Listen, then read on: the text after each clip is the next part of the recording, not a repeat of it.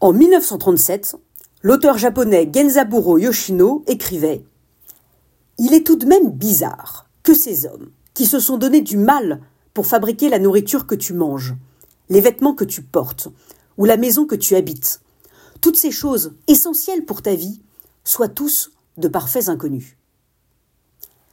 Depuis 1937, la situation s'est-elle vraiment améliorée?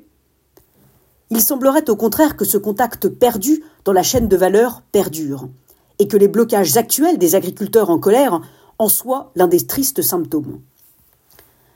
En réalité, la crise que nous traversons n'est pas seulement économique, sociale, écologique, institutionnelle, territoriale, politique ou européenne. Ce que nous vivons, c'est avant tout une crise de notre rapport à la réalité comme si les liens avaient été rompus entre la nature et la société, entre les agriculteurs et les consommateurs. Combien d'enfants pensent-ils que les carottes râpées poussent dans les placards? Il suffit de se rendre au salon de l'agriculture pour le constater chaque année. Si ce salon n'existait pas, combien de gens n'auraient pas vu une vraie vache de leur vie? Alors que la guerre en Ukraine avait déjà commencé à mettre sous le feu des projecteurs la question géopolitique essentielle de la souveraineté alimentaire, l'agriculture n'a malheureusement pas été l'objet d'une véritable attention politique.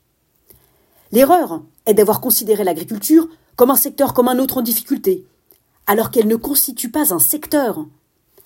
La faute est d'avoir appréhendé les agriculteurs comme une catégorie socio-professionnelle comme une autre, alors que le corps citoyen ne saurait se laisser découper ainsi en morceaux sans que cela ne crée d'absurdes frontières, de stupides injonctions contradictoires et de terribles fractures.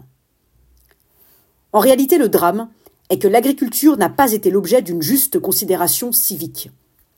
Car oui, nous avons oublié que cette question relève du contrat social et que nous tombons dans un piège lorsque les membres de ce contrat social se méconnaissent, voire s'ignorent, et que certains deviennent de parfaits inconnus pour les autres. L'agriculture ne peut pas être un sujet dont on parle une fois par an lorsqu'a lieu le salon de l'agriculture.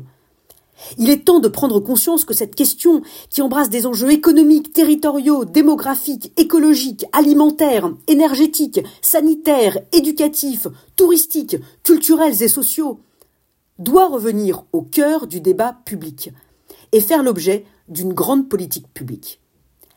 Il nous faut œuvrer pour contredire 87 ans plus tard Genzaburo Yoshino.